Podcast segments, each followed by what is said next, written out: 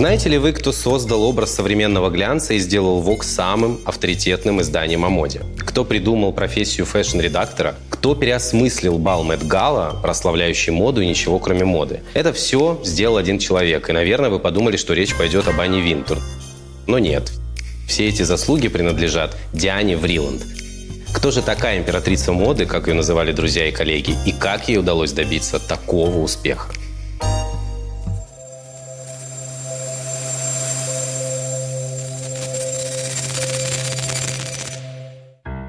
История будущего главреда ВОК начинается в начале 20 века. Диана Диэл родилась 29 сентября 1903 года в Париже в состоятельной семье британского финансиста Фредерика Диэла и американской светской львицы Эмили Кей Хоффман. Ее мать была дальней родственницей самого Джорджа Вашингтона, на секундочку, первого президента США. Также родственные связи у Дианы имелись из династии тех самых Ротшильдов, банкиров и любителей больших денег и громких вечеринок. Маленькая Диана росла в светском обществе и уже с самого нежного возраста посещала театры и громкие балы. Наблюдала, как одевались леди и джентльмены, а родители старались окружить Диану и ее сестру Александру всем самым прекрасным. Это касалось не только вещей, но и, конечно же, окружения. Например, легендарный театральный деятель Сергей Дягилев и знаменитый танцовщик Вацлав Нижинский были друзьями семьи. С этого момента Диана начала влюбляться в русский балет и Россию. Когда в интервью ей задавали вопрос, как стать Дианой Вриланд, ответ был всегда прост и лаконичен. Нужно всего лишь навсего родиться в Париже. Париж до Первой мировой войны считался не только центром мировой культуры, но и центром вообще всего. Это было время прогресса, моды, особой элегантности, за что спасибо мадемуазель Шанель и Поле Пуаре, и, конечно же, надежды. В период с 1871 по 1914 было построено метро, началось возведение Сакры Кёр на Монмартре, завершилось строительство Парижской оперы и была построена Эйфелева башня. В Париже впервые начали показывать кино, и не будем забывать, что там же зародился импрессионизм и прославился русский балет. Неудивительно, что для Дианы Париж был главным источником вдохновения. Прекрасная эпоха сменилась войной, и семейству Диэл пришлось вернуться в США. Поселились они в Нью-Йорке, их жизнь едва ли отличалась от парижской. Светское общество, громкие имена и приемы. А вот Диане пришлось нелегко в новой обстановке. Ей плохо давался английский язык. По ее словам, ей было некогда его учить. Это она заявляла в 10 лет. Спустя некоторое время Диану перевели в русскую школу, где она начала заниматься балетом. Ее учителем был сам Михаил Фокин, знаменитый хореограф и основатель классического романтического балета 20 века. Позже Диана даже принимала участие в постановке постановки, где примой была Анна Павлова. Обучение в русской школе очень повлияло на ее восприятие мира. Несмотря на то, что Диана не была обделена вниманием прессы и ухажеров, она комплексовала из-за своей внешности, за что спасибо маме, которая в перерывах э, от охоты на носорогов, да-да, говорила девочке, что она безобразна. Но в 1924 году все изменилось. На очередной вечеринке Диана познакомилась с банкиром Ридом Вриландом. Впоследствии она рассказывала в интервью, что это была любовь с первого взгляда. В этом же году она вышла замуж за Рида и стала Дианой Вриланд, которая больше никогда не сомневалась в своей внешности, несмотря ни на какие внушения и сомнительные комплименты со стороны матери. В 1929 году перед Великой депрессией мистер и миссис Вриланд приезжают в Лондон. Лондон в то время правил миром, говорила Диана, и там она наконец-то выучила английский. В городе кипела жизнь, он развивался с огромной скоростью и был свободнее чопорного Нью-Йорка. Но главное, совсем рядом – Париж. Диана часто приезжала туда и первым делом шла в гости к мадемуазель Шанель. Они были хорошими знакомыми. Диана искренне восторгалась Коко за смелость, революционный силуэт и раскрепощение женщины. Конечно, Шанель она не только дружила, но и носила вещи ее бренда.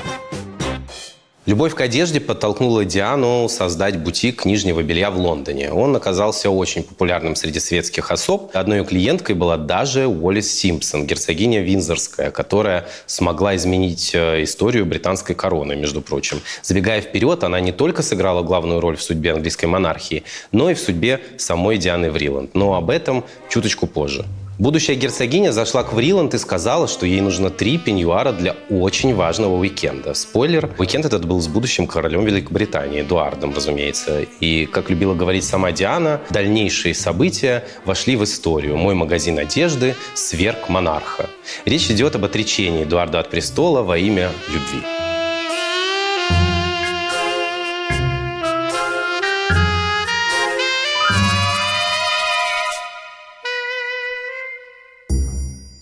Тем временем история снова вносит коррективы в жизнь Дианы. Близилась Вторая мировая война, росли волнения внутри страны, что сподвигло семью вновь вернуться в Нью-Йорк. Диана не хотела возвращаться, знала бы она тогда, что судьба для нее готовит.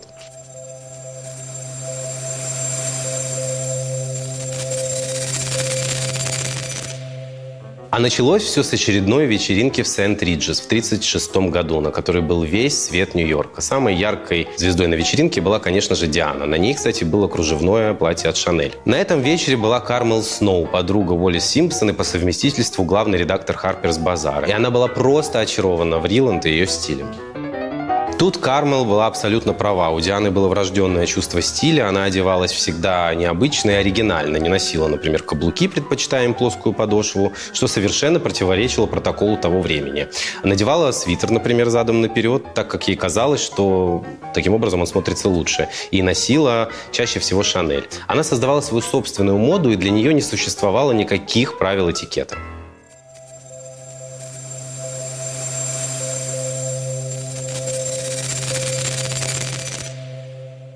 1936 году Диана Врилан совершила настоящий переворот в глянцевом мире. До нее журналы в основном давали советы о том, как испечь пирог, быть хорошей хозяйкой и женой. Ну и немного об одежде, конечно, тоже говорили. Но когда появилась Диана, про советы по домоводству пришлось забыть. Диана начала вести свою колонку «Why don't you?» «Почему бы вам не?». Она была весьма эксцентричная, читателям давали совершенно непрактичные советы, неприменимые в жизни. Например, «Почему бы вам не помыть волосы вашей дочери блондинки шампанским, чтобы они оставались золотыми, как это делают во Франции?» Или «Почему бы вам не купить целлофановый пояс от Скиапарелли с вашим именем и телефоном на нем?» А еще вот «Почему бы вам не приобрести самое красивое колье из больших колючих розовых кораллов с сибирскими изумрудами?» Диана Вриланд хотела заставить своих читателей мечтать, не бояться экспериментировать, искать и создавать свой собственный уникальный стиль. Вскоре Диана стала первым редактором отдела моды, но колонка потеряла свою актуальность на фоне Второй мировой войны. Она стала нелепой и абсурдной, говорила она, вспоминая о тех временах. После тяжелых лет и наступления долгожданного мира Диана как можно быстрее хотела раскрепостить общество. Ее первым шагом была демонстрация откровенного бикини на главном развороте журнала. По ее мнению, это было лучшее изобретение человечества. А еще поговаривают, что именно миссис Вриланд сделала джинсы популярными. Она их просто обожала и посвятила им множество статей. В 1958 году главный редактор Harper's Bazaar Кармел Сноу ушла со своего поста, и Диана очень надеялась, что теперь эта должность будет ее. Но Сноу не стала ее назначать, сославшись на то, что у Вриланд нет достаточной дисциплины для должности главного редактора. На пост была назначена ее племянница Нэнси Уайт, и Диану это очень расстроило, ведь именно она принесла славу и шик этому изданию. Вриланд проработала там еще пару очень успешных лет и покинула его. Очень важный год в судьбе Harper's Bazaar, моды и даже целой страны был 1960 В этом году президентом США стал Джон Кеннеди, а первой леди Джеки Кеннеди. Именно Диана Вриланд создавала образ Жаклин. В разгар предвыборной гонки Джеки написала Диане письмо. Там была просьба помощи в выборе образа. «Дорогая миссис Фриланд, вы точно знаете, что лучше. Вы провидец и вы ангел. Я куплю все, что вы посоветуете, и буду это надевать, даже садясь к телевизору, если мы потерпим неудачу». Ну, как мы знаем, образы, которые Диана Вриланд создала для Джеки Кеннеди, не пришлось надевать, садясь к телевизору. Вриланд посоветовала Джеки обратить внимание на талантливого дизайнера Олега Кассини и на своего хорошего друга Юбера де Живанши. На инаугурации в 1961 году Жаклин Кеннеди надела пальто небесно-голубого цвета от Кассини, которое вошло в историю. Этим образом позже вдохновилась э, еще одна первая леди Мелания Трамп. Платье-футляр, элегантное болеро и все тот же цвет сахарной бумаги. То время каждое издание хотело опубликовать первым фото президентской четы. Ценные кадры и права на публикацию достались, конечно же, Harper's Bazaar. Кстати, именно в годы работы в Harper's Bazaar о личности Вриланд начали ходить легенды. Ангелом ее, к слову, считала только Джеки Кеннеди. Диана наводила страх, ее боялись, но вместе с этим просто боготворили. Лилиан Басман, одна из самых знаменитых фотографов, которая часто сотрудничала с ней, рассказывала, как все помощницы Дианы рыдали каждый вечер после очередного рабочего дня, но уже на утро снова любили и обожали Вриланд. По воспоминаниям ее помощницы Элли МакГроу, Диана обычно врывалась в кабинет и сразу начинала командовать. Был даже эпизод, когда она точно, как Миранда Присли в знаменитом фильме «Дьявол носит Прада», кидает свою огромную шубу помощнице, едва поприветствовав ее. Купите мне тут столик, который мне понравился в магазине на Мэдисон. Закажите на вечер ресторан, о котором хорошо отзываются. Каким рейсом я лечу в Майами? Да, все меня интересует. Отправляйтесь в. Сама Диана в своих интервью говорила, что она на самом деле очень мила, хотя слышала, что работать с ней крайне сложно. Но на это у нее тоже находился аргумент. С вами легко было работать? Нет. Считалось, что я нелегкий человек, но это неправда. Я очаровательна. Со мной очень легко. Но, понятно, я ожидаю, что люди будут работать как я. Что, видимо, несколько необычно. Так мне сказали. Именно Диана Вриланд является олицетворением хрестоматийного образа, который уже стал стереотипом классического редактора моды. Образ Дианы стал прототипом для двух фильмов. Первый – это «Забавная мордашка» 1957 года с Одри Хепберн, а второй «Кто вы, Полли Макгу» 1966 года. В 1962 году Диане назначил встречу глава Конде Наст Александр Либерман. Он предложил в Риланд полный карт-бланш, а именно пост главного редактора, очень щедрую зарплату, безлимитный счет на любые траты редакции и полеты в Европу по ее желанию. Она, конечно же, согласилась. А еще в Риланд явно затаила обиду на Херст. За 26 лет ее так не назначили главным редактором, а зарплату повысили всего лишь один раз, и то только на тысячу долларов.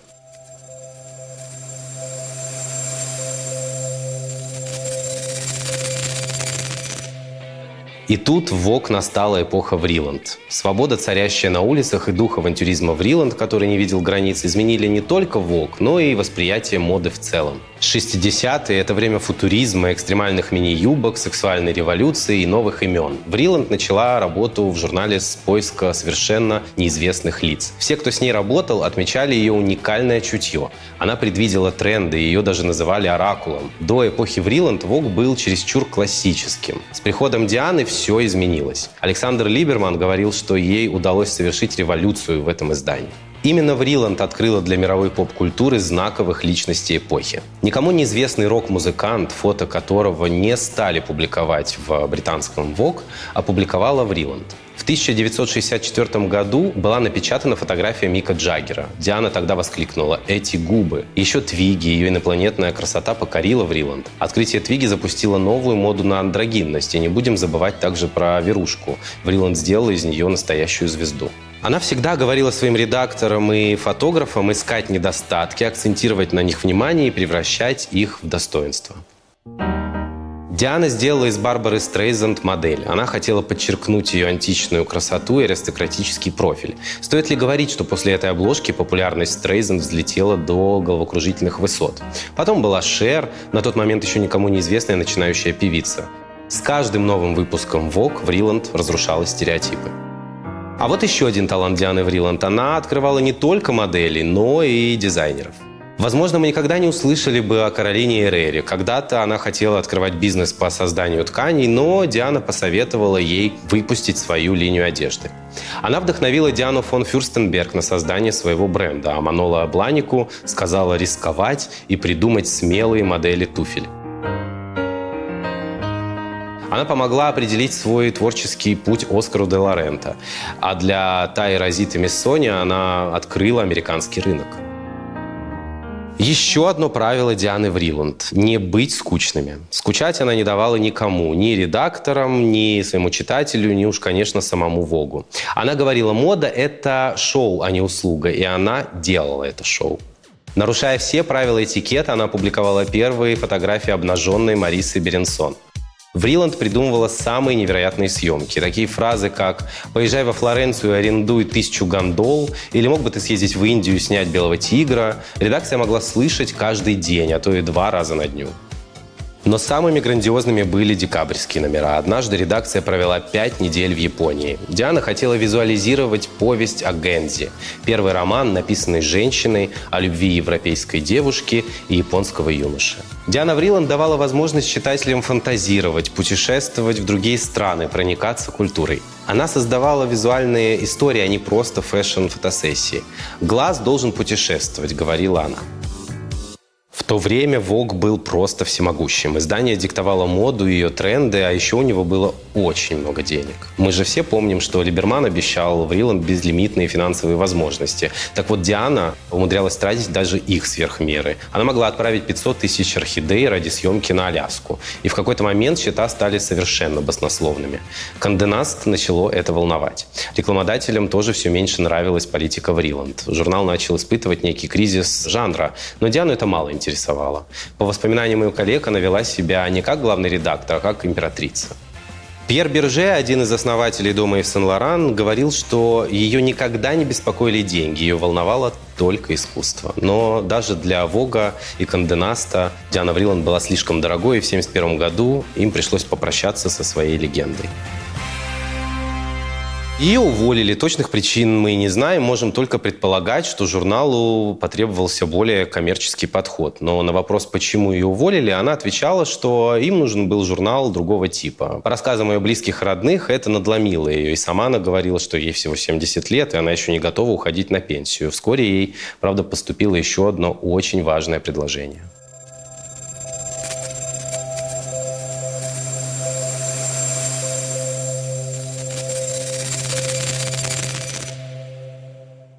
1972 году ее пригласили стать специальным консультантом в музее Метрополитен. Визионер по натуре, она достала хранившиеся сокровища музея, одежду от кутюр, и развесила ее на манекены. По ее мнению, эти произведения искусства должны были видеть все. Диана перекрасила стены в свой любимый красный цвет, распорядилась пустить по выставочному залу благовония и музыку. Первую выставку Диана решила посвятить Кристобалю Баленсиаге. Новаторство в Риланд сделало эту выставку самым популярным событием года. Это было нечто большее, чем просто выставка, скорее настоящий праздник моды. Она шла полгода, и после такого успеха подобные выставки стали ежегодными. Следующие годы правления миссис Вриланд в музее стали знаковыми для самого важного мероприятия в индустрии моды. Мэтт Гала навсегда изменился и превратился в самое ожидаемое фэшн-событие. Диана позвала всех своих друзей. Там была и Джеки Анасис, и Энди Уорхол, Шер, Бьянка Джаггер и Дайана Росс. Довольно строгие устои музея рушились под руководством Вриланд. Это заставляло директора Тома Ховинга волноваться об имидже музея. Он даже говорил, что Дом искусств Диана превратила в Голливуд. В 1976 году Диана воплотила свою любовь к России в выставке. Она назвала ее «Glory of Russian Costume» – «Величие русского костюма». По воспоминаниям Манола Бланика, туда было не попасть. Многочасовая очередь стояла в вечность, только чтобы увидеть, что же на этот раз сотворила Диана Вриланд.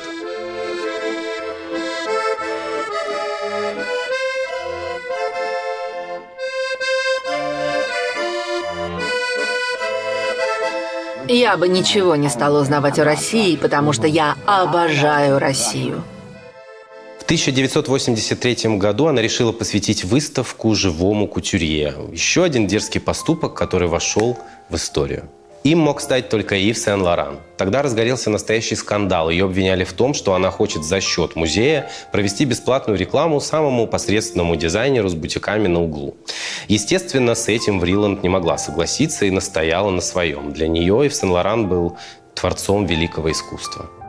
После очередного громкого успеха музейный мир изменился навсегда. Невозможно было не заметить, как выставки приобрели совершенно новое значение. Все музеи, имевшие большие коллекции одежды, начали делать смелые шаги.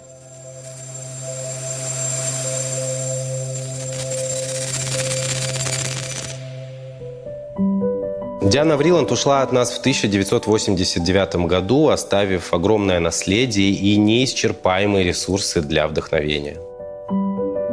Еще при жизни ее друг Юбер де Живанши в 1986 году посвятил ей коллекцию.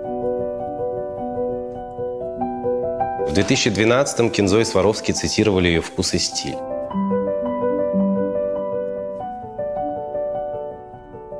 Родной Метрополитен посвятил ей выставку Диана Вриланд после Дианы Вриланд.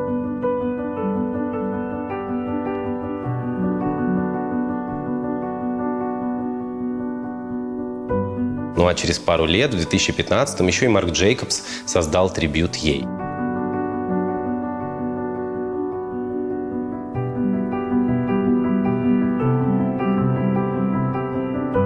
Внук Дианы Александр создал парфюмерный бренд в честь своей легендарной бабушки. Ну а если вы хотите воочию полюбоваться на гены Дианы Вриланд, то посмотрите, пожалуйста, на ее очаровательную правнучку Кэролин Вриланд, которая в своих социальных сетях демонстрирует нам свою очаровательную грудь и очень красиво ест пасту. Ну а еще, конечно же, в поп-культуре благодаря Диане Вриланд утвердились тренды на леопард, красный цвет и, конечно же, их сочетание. История Дианы Вриланд о том, как создавалась модная эпоха, о том, куда приводят мечты. Друзья и коллеги называли ее гением, и ей удалось навсегда стать легендой модной индустрии. А стиль Дианы Вриланд до сих пор цитируют креативные директора. Стиль – это все. Он помогает вставать утром, спускаться по лестнице. Это образ жизни. Без стиля ты никто. Не бойтесь создавать свой собственный стиль, быть не похожими на других и следуйте мечте. Именно этому учила нас с вами Диана Вриланд. Спасибо, что были с нами, друзья. Я призываю вас обязательно подписаться на наш канал. Прошу обязательно нажать на колокольчик, поставить нам лайк. Таким образом вы поддержите нас и поможете продвижению этого видео. А еще обязательно напишите нам в комментариях, как вам выпуск и о ком еще вы бы хотели услышать мой рассказ.